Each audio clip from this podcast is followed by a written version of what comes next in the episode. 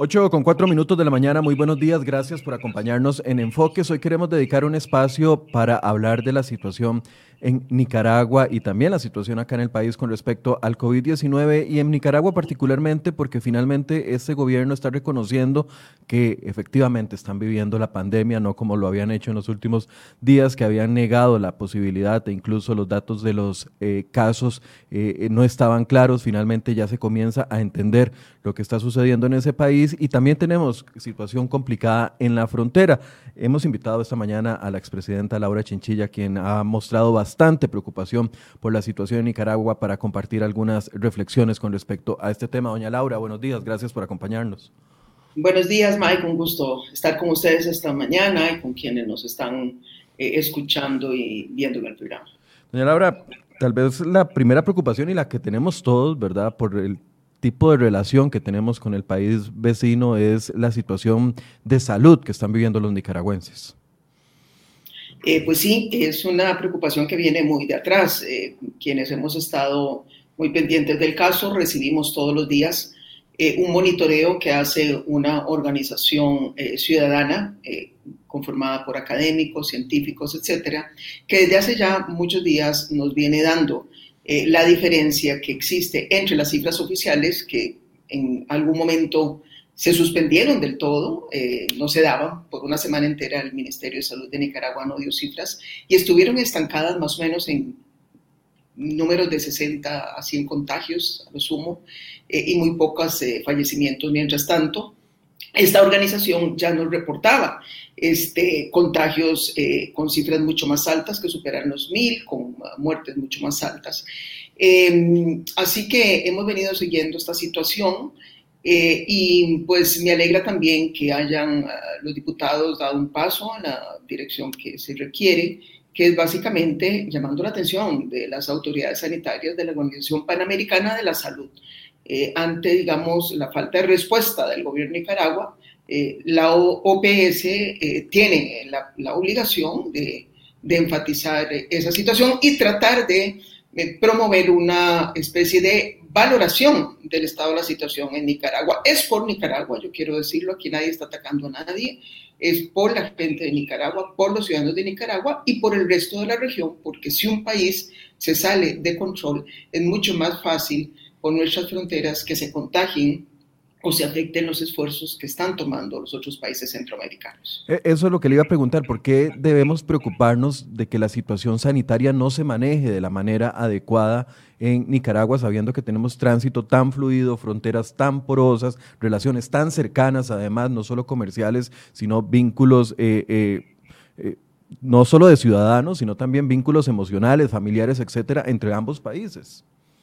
Sin duda, es decir, la, frontera, como bien lo señalas, es una frontera extensa, es una frontera, eh, digamos, eh, que tiene muchos puntos ciegos, de manera que no toda la gente pasa por los eh, puestos de control.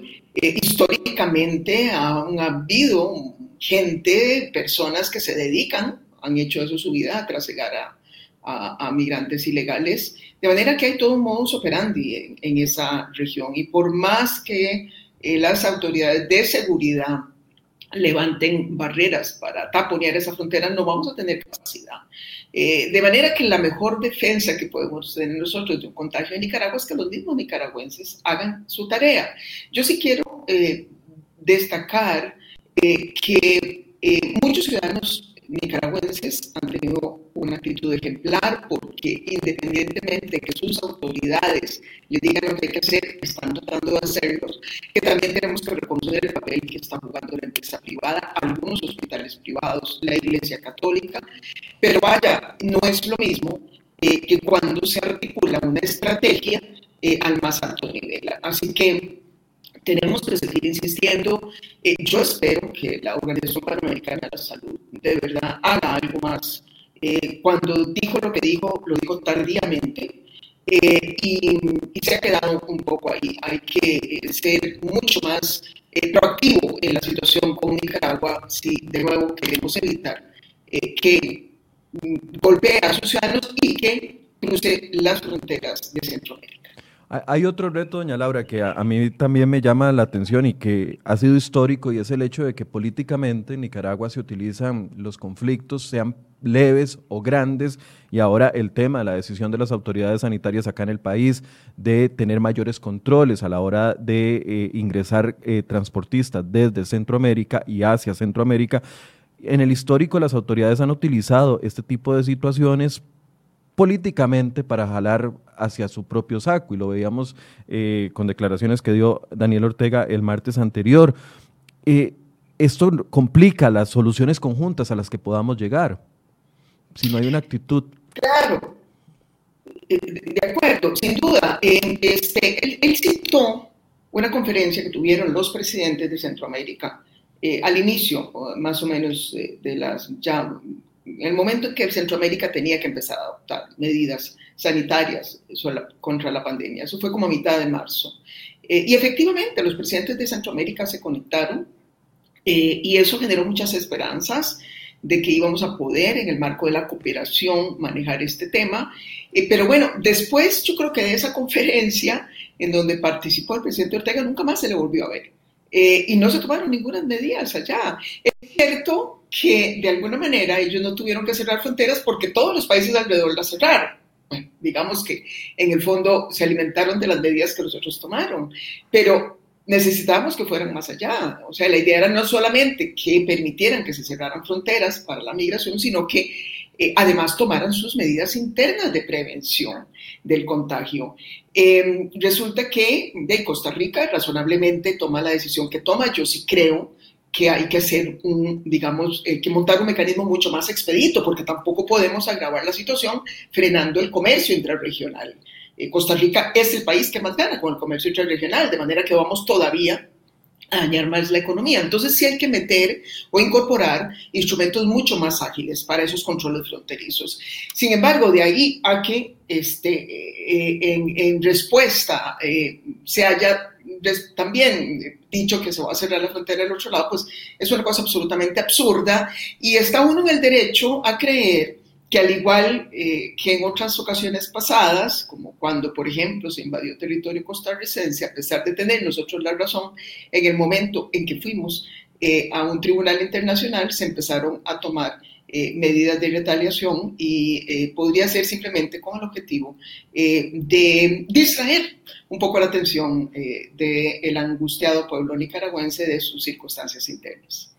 Doña Laura, desde organismos, bueno, ya usted mencionó la, la Organización Panamericana de la Salud, desde los organismos internacionales, ¿cómo se puede, a ver, ejercer, no sé si presión o buscar la forma de tener datos reales, concretos de la situación real de Nicaragua que nos puede afectar sabiendo el flujo que hay de personas de allá para acá, porque finalmente, como le decía, hace dos días sorprendió incluso a la prensa nicaragüense el gobierno diciendo que tenían 254 eh, casos activos y mencionando de que tenían 199 personas recuperadas cuando ni siquiera nunca habían llegado a esa cifra de casos en el, tema anterior o, en los datos anteriores con nueve fallecimientos.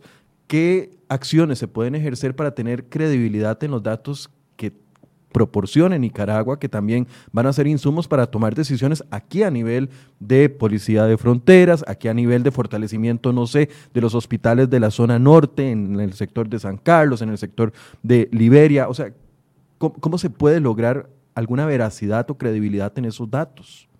Eh, bueno, no, es que no se puede trabajar contra esos datos. Eh, de nuevo, me parece que hay que alimentarse de esas otras fuentes eh, que día con día también hacen circular unos datos más apegados a la realidad. Son datos más altos, pero ellos mismos advierten que dado que tienen muchas limitaciones, eso es apenas una muestra. Entonces, imagínese usted que si esos datos superan por mucho los oficiales y además no necesariamente son la realidad, a mí me parece que Costa Rica está obligada a trabajar contra el peor escenario posible. esto simplemente para no para no bajar la guardia, para que no nos agarre desprevenidos. Eh, sí creo que aun cuando nosotros tampoco podamos garantizar si eh, la comunidad internacional va a poder hacer algo, al menos desde el punto de vista de condicionar algunos recursos que se van a asignar a Nicaragua, porque todos los países eh, de nuestra región y más allá eh, están urgidos de recursos por parte de los organismos financieros internacionales, eh, tal vez podría haber algún condicionamiento a la adopción de medidas sanitarias mucho más severas y que eso sea monitoreado por la OPS, por ejemplo. pero más allá de que podamos nosotros, digamos, influir en cómo la comunidad internacional y cuándo van a hacer algo, creo que es obligación estar levantando la voz, estar alertando, porque dado un escenario extremísimo, que es al que no quisiéramos llegar, en donde hayan contagios comunitarios eh, en, Nicaragua y, muertes, digamos, eh, de personas en, cantidades muy grandes, eh, es lógico pensar que se puede desatar una, una oleada de pánico de gente que quiera salir hacia Costa Rica. Y es ahí en donde por lo menos nosotros deberíamos estar pensando en cómo eh, se articula un cordón sanitario, ya no solamente de seguridad, sino un cordón sanitario en la frontera con Nicaragua, pero preferentemente ese cordón sanitario debería estar del lado de la frontera de Nicaragua eh, y no de nuestro lado. En fin, hay que ir eh, preparándose para, para lo peor. Ojalá no sea así. Ojalá lo que ayer, eh, este, este, aguantier, digamos, declara el gobierno, eh, sirva para que ellos tomen medidas, pero mejor prepararse para un escenario, eh, digamos, fatal. ¿Y cuáles son los retos de un cordón sanitario en nuestro país, conociendo las características propias de una frontera tan extensa como la que tenemos con Nicaragua? Vamos a ver, o sea, en realidad, de nuevo, eh, ahí, no podemos, decir, no, no, no, no tenemos un muro, ¿eh? este, no tenemos un muro, tenemos, eh, digamos, fuerzas armadas que usualmente tienen capacidad, digamos, de patrullaje aéreo y por tierra, ese tipo, digamos, de regiones, de zonas.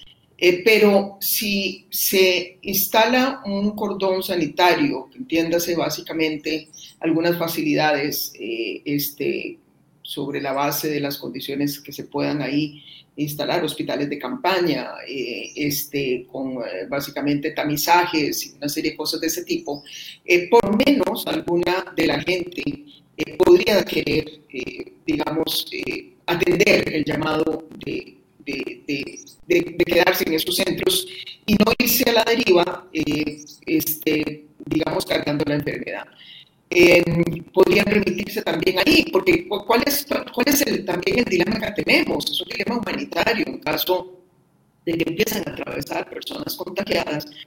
De muchas veces terminamos eh, este, asumiéndolas nosotros, ¿no? Y poniéndolas en nuestros hospitales. Eh, em, de manera que eh, eso también hay que evitarlo, porque todavía en Costa Rica no hemos eh, salido de esta situación. Es claro que nos ha ido muy bien, pero también son claros los riesgos y países tan serios como Singapur tuvieron un brote que echó para atrás lo, que habían andado. Entonces tampoco podemos nosotros cargar innecesariamente la parte hospitalaria. Eh, el poder, digamos, eh, generar algunos puntos para atención eh, este, sanitaria cerca de la frontera, me parece que puede ser un recurso, pero de nuevo, estas son las cosas que habría que dejarles a quienes saben, organismos internacionales y autoridades sanitarias. Doña Laura, con respecto a la situación en el país, hemos visto ya el golpe en la parte económica. Y desde su análisis, ¿cómo ve las acciones que se están implementando hasta este momento, sabiendo de que, como usted bien lo apunta, no estamos eh, ni cercanos a ver un final una finalización definitiva de la situación de la pandemia en el país? Preocupa acá el nivel de desempleo, preocupa la caída de ingresos a, eh, eh, ingresos hacendarios, que ya ayer hablábamos de más de 82 mil millones de colones eh, según proyecciones del mismo Ministerio de Hacienda. Preocupa la parte del desempleo, preocupa la parte social. Desde su perspectiva, ¿cuáles son los puntos que más hay que prestarles atención? Bueno, sin duda, la parte, digamos, de la, la respuesta económico-social es quizás la que hay que tratar de fortalecer de aquí en adelante. Eso no quiere decir que hay que dejar de lado hay que debilitar lo que ya se está haciendo bien, que es la parte sanitaria. Eh, sin embargo, sí hemos visto un contraste eh, en el modelo de gestión, mientras que la parte sanitaria hay que reconocer que la gobernanza del sector, de ese sector es, digamos, relativamente sencilla en el sentido de que usted nada más tiene dos instituciones. Por un lado, el Ministerio de Salud, eh, que es el ente rector, y por otro lado, la Caja que es el ente proveedor de servicios. Estos dos organismos, además, cuentan con leyes muy poderosas, de las leyes más fuertes que tiene Costa Rica, que es la Ley General de Salud, y todo, digamos, el, andamiaje jurídico de la Caja Costarricense del Seguro Social. Eh, de manera que tomar decisiones dentro del sector salud consigna fundamentalmente a dos jerarcas con leyes muy fuertes, eh, con capacidades técnicas muy buenas, eh, y hay que reconocer también que han generado una buena vocería eh, este, y han logrado eh, que el país eh, atienda las directrices y señalar por lo menos una ruta que al día de hoy ha sido, yo diría que claramente sustentada en los datos que, que, han recopilado. sin embargo, hacia adelante, la presión que se va a dar es por la situación económica y si no damos respuesta ahí, cada vez se va a recargar más los reclamos de la gente sobre el sector salud. Eh, y, tenemos que evitar que el país llegue a una polarización entre si protegemos la vida eh, o si eh, le damos trabajo a la gente. Porque aquí lo ideal es buscar cómo hacemos confluir las dos preocupaciones en una sola estrategia.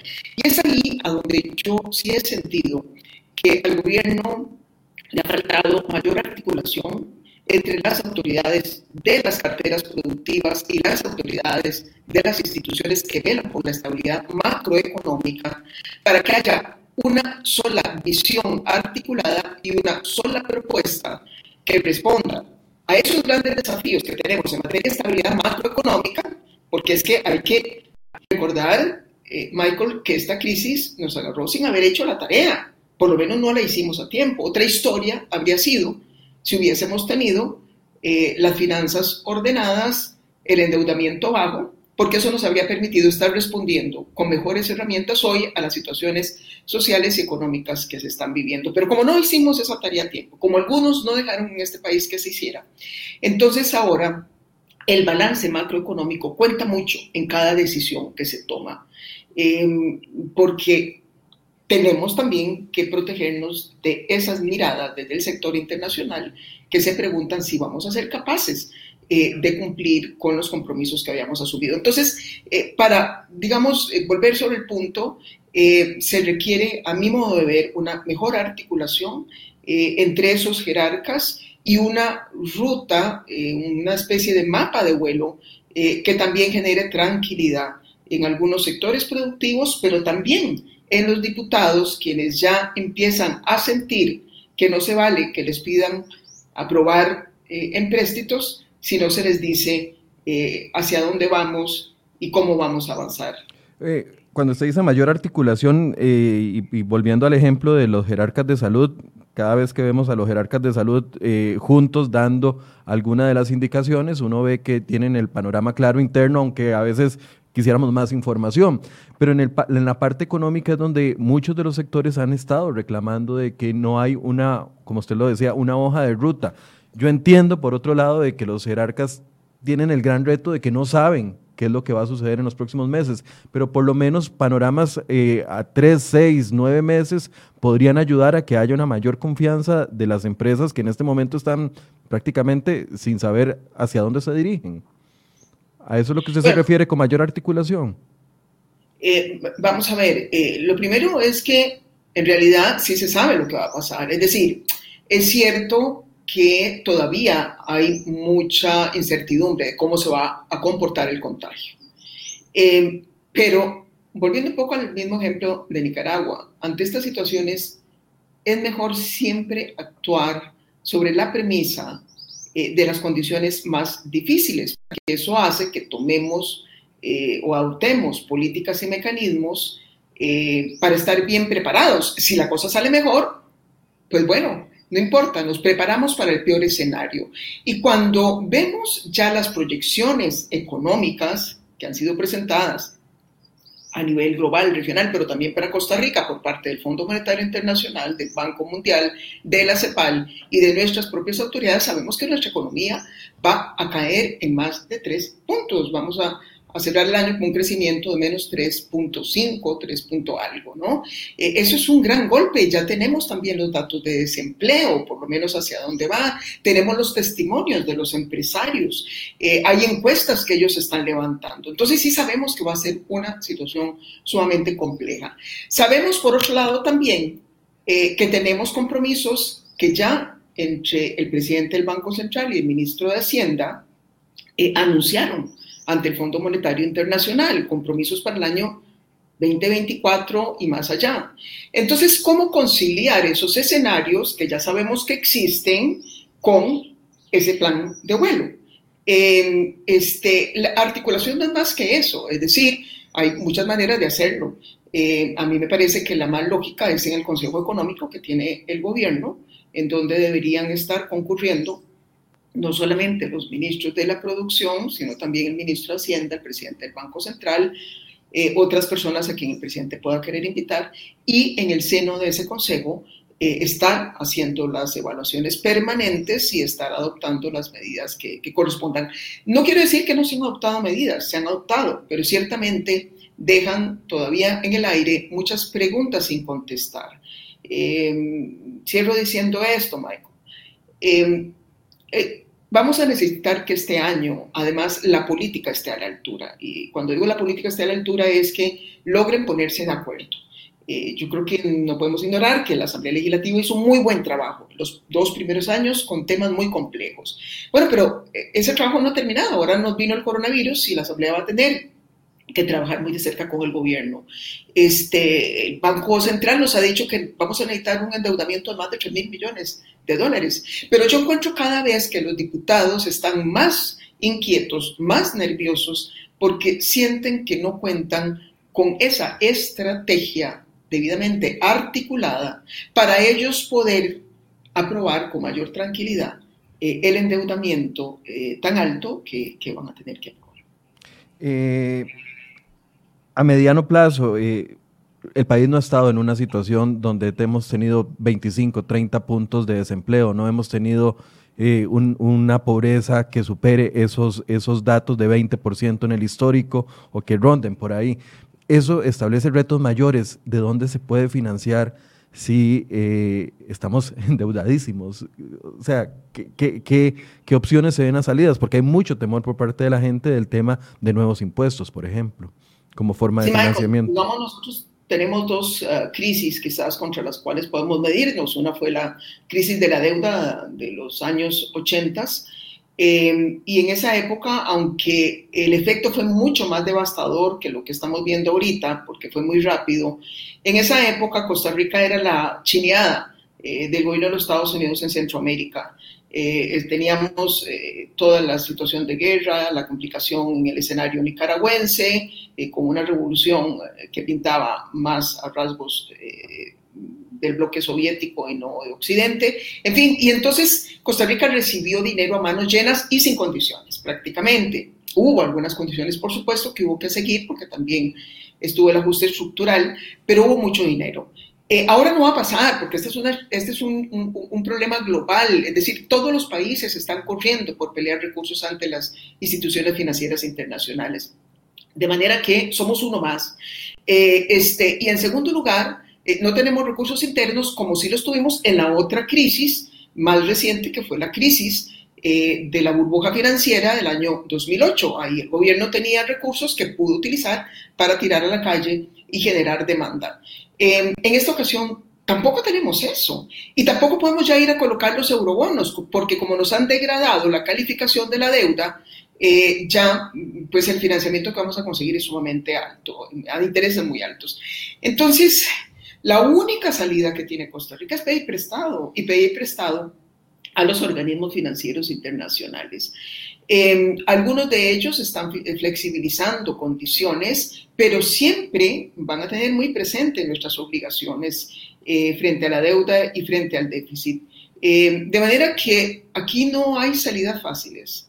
Eh, aquí tenemos que asumir esto con mucha responsabilidad, con mucha previsión eh, en un espacio de mucha articulación de las políticas públicas dentro del gobierno, en un marco de mucho diálogo con el sector privado y también generando confianza y por supuesto los sectores sociales y generando confianza en los diputados que van a seguir siendo claves para este gobierno y, y evitamos eh, que haya eh, un estancamiento en el proceso de decisiones. Eh, para cerrar, porque sabemos que hoy teníamos solo media hora para poder conversar, doña Laura, el tema de la OCDE, la OCDE, del ingreso a la OCDE, es un tema que, bueno, cayó como buena noticia en estos días, sin embargo, yo le decía ahora antes de que comenzáramos que, que es difícil explicar los beneficios que esto puede traer y más en un contexto de pandemia.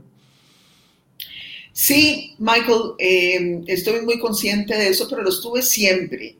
Eh, este fue un tema que eh, nosotros impulsamos, eh, fue en mi presidencia que se concibió el ingreso a la OSD. Antes habíamos sido invitados a una especie de comité, pero que es un comité muy abierto para casi cualquier nación. Em, esto era otra cosa, ¿no? Em, y el esfuerzo fue muy grande y mucha gente nos decía, aunque en general fue muy bien recibido, pero siempre encontramos gente que nos decía que no entendían el para qué eh, queríamos meternos a un lugar en que nos iban a pedir eh, mucho mayores esfuerzos. Y es que esta pregunta que usted me hace o que nos han hecho mucha gente, ¿para qué ingresar a la OSCE? Se asimila mucho a cuando le pregunta uno a alguien, ¿y qué ventajas tiene cumplir 18 años? Todos celebramos cuando cumplimos 18 años porque es la mayoría de edad. Pero cuando nos preguntan eso, la verdad que a veces nos quedamos pensando y, nos respondemos nosotros mismos, vaya, tienen razón, porque cumplir 18 años lo único que implica es tener mayores responsabilidades. Exactamente lo mismo con el ingreso a la OSD. Eh, ingresar a la OSD es ponerse pantalones largos. Em, y eso lo único que implica es mayores niveles de responsabilidad para una nación. ¿Por qué razón? Porque la OSD fundamentalmente es una institución que está hecha de buenas prácticas, de prestigio. Ahí están los altos estándares. no andan repartiendo recursos, no andan regalando prebendas, eh, este, no están dando cooperación financiera, lo que dan es cooperación técnica. Entonces, eh, la ventaja de estar ahí, la ventaja de ponernos pantalones largos, es que lo que estamos haciendo es midiéndonos contra los mejores estándares. Eh, le pongo el ejemplo de una selección de fútbol. Eh, si nosotros nos contentamos con ganarle a los más malos, pues por supuesto que vamos a seguir siendo malos. cuando les ganamos a los mejores es que sabemos, que sabemos que vamos por buen camino. Entonces, básicamente, lo que nos va a permitir es concentrarnos en una estrategia de mediano y largo plazo, independientemente de qué gobierno llega eh, en un momento determinado, para poder avanzar en políticas de mayor calidad. El ejemplo más claro es educación. Nosotros ya estábamos en las pruebas PISA de educación, pero así como existe la valoración en educación, hay muchas más. Sí, Costa Rica siempre sale muy bajo frente a los países de la OECD, eh, pero hemos venido ganando terreno eh, cuando nos comparamos con América Latina. Eh, de manera que es básicamente eso, son muchas obligaciones, pero tenemos que tener claro que con una mentalidad subdesarrollada que sigue viendo a la comunidad internacional como algo que nos da nada más prebendas o las migajas de la cooperación, no vamos a llegar nunca a nada. Tenemos que cambiar nuestra mentalidad, medirnos contra los mejores, aspirar a jugar en las grandes ligas y así poder finalmente dar el salto al desarrollo. Obligará más responsabilidad a los gobiernos a la hora de ejecutar eh, y también a mayor responsabilidad a los diputados a la hora de proponer leyes que tal vez algunas no vayan en ese camino de, de superación, por así decirse. Así es, así es, Michael. De hecho, para entrar ya nosotros tuvimos que cumplir con estándares mínimos. Si es que tenemos varios años de estar eh, aprobando legislación que van a impactar en la mejora regulatoria de nuestro país, porque ya eso tuvimos que hacerlo. Si no hacíamos esa tarea mínima, no nos aceptaban. Eso lo hicimos. Pero en adelante lo que nos van a decir es, ok, ustedes entraron aquí donde estaba la barrera, de aquí para abajo, ahora necesitamos que vayan de aquí para arriba. Eh, y, eso se trata de que la clase política en Costa Rica, digamos, deje de estar improvisando cada vez que llega un gobierno y que se encuentre una hoja de ruta que ya fue establecida. Eh, este, en este proceso eh, y contra la cual nos van a seguir evaluando. Me parece que eso es una garantía para el ciudadano eh, y de que los gobiernos de alguna manera van a, tomarse mucho más en serio la calidad de las políticas públicas y la calidad de las instituciones del Estado. Un cierre, doña Laura. Muchas gracias, Michael. Buen día. Ah, le estaba pidiendo una conclusión, pero ya se va, doña ah. Laura. Le estaba pidiendo una conclusión, pero ya se va. No, no, no, no, adelante, perdona, es que te entendí que vos te estabas despidiendo. No, no, no, más bien a usted un cierre. Una conclusión. Sí, no. Eh, este, pues, Dave, yo eh, quiero aprovechar la oportunidad y, y, sí decirle a los costarricenses eh, que tenemos que sentirnos muy orgullosos de lo que hemos alcanzado hasta hoy. Nos hemos venido convirtiendo en un gran referente internacional por los esfuerzos que en materia sanitaria hemos hecho. Eso ha sido gracias a instituciones muy sólidas que hemos tenido en el país, cultivadas a lo largo de muchos años. Ha sido también gracias a un buen liderazgo eh, técnico, eh, político al frente del sector salud, pero por sobre todo ha sido gracias al trabajo que la misma gente ha venido haciendo. Hemos demostrado lo mejor del pueblo costarricense, que es un pueblo que llegado el momento se somete con bastante disciplina y con bastante sacrificio eh, a seguir las reglas colectivas que son necesarias para proteger a la comunidad. Em, de alguna manera, eh, esto nos va a fortalecer para la etapa que viene. Yo confío en que las autoridades económicas trabajen eh, con la misma, digamos, eh, unidad de criterio que hemos visto en el sector salud y que podamos superar esta dura prueba que viene, porque las circunstancias sociales y económicas serán difíciles, pero estoy convencida de que si nos inspiramos y partimos de lo que hemos hecho en la primera etapa en materia sanitaria, eh, seremos capaces también de salir de esta crisis eh, apenas ya eh, los mercados empiecen a abrir, apenas los espacios se empiecen también a abrir para recibir a la gente y apenas nosotros, las familias también, nos podamos volver a, a reunir, a juntar y a disfrutar. Muchas gracias. Muchas gracias, ahora sí. Muchas gracias. Buenos días. Y muchas, gracias. Y muchas gracias a ustedes que nos acompañaron en estos minutos. Estábamos conversando con la expresidenta doña Laura Chinchilla. Hoy un programa un poco más corto porque eh, teníamos un espacio más limitado porque tiene una reunión la expresidenta. Muchas gracias por su compañía y los esperamos mañana. Vamos a hablar del bono proteger a partir de las 8 de la mañana. Muy buenos días.